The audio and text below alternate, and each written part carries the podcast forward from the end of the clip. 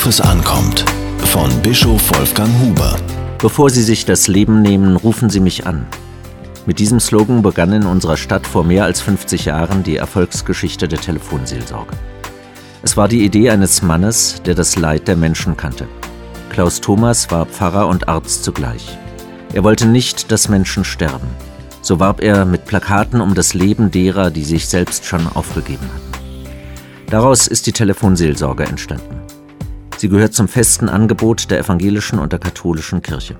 5000 Mal pro Tag, zwei Millionen Mal im Jahr läutet das Telefon an einem der 105 Standorte der Telefonseelsorge. Rund um die Uhr stehen Helfer bereit, um den Hörer abzunehmen. Sie haben ein Ohr für jeden. Niemand erfährt etwas von diesem Gespräch. Ein Anruf ist absolut kostenlos. Die Telefonseelsorge ist ein Ohr der Kirche am Puls der Zeit, an den Sorgen der Menschen. Seit kurzem hat die kirchliche Telefonseelsorge eine muslimische Schwester.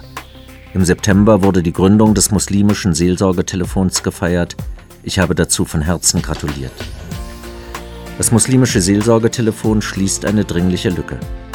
Nun finden auch jene Bürgerinnen und Bürger Berlins einen Anlaufpunkt, die aufgrund ihres Glaubens ihre Sorgen und Fragen bislang für sich behielten.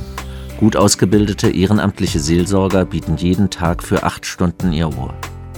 So bald wie möglich soll die Hilfe auf einen 24-stündigen Dienst ausgeweitet werden. Bereits vor einigen Jahren hatte sich ein russischsprachiger Notfalldienst in Berlin ausgebildet. Das Telefon Doveria hilft russischsprachigen Menschen, sich in Berlin und in Deutschland zurechtzufinden. Die evangelische Kirche in Berlin unterstützt diese Telefonangebote ausdrücklich.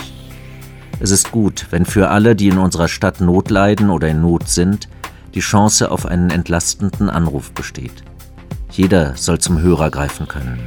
Jeder soll sich das Schwere von der Seele sprechen können. Sprache oder Religion dürfen keine unüberwindbaren Zäune darstellen. Das muslimische Seelsorgetelefon ist deshalb ein weiterer wichtiger Baustein der Integration. Es ist ihm zu wünschen, dass es vielen Menschen die erhoffte Hilfe bringt. Einer trage des anderen Last, heißt ein biblischer Grundsatz. Er wird in der Telefonseelsorge auf besondere Weise verwirklicht. Diese Kolumne erschien in der Berliner Tageszeitung BZ.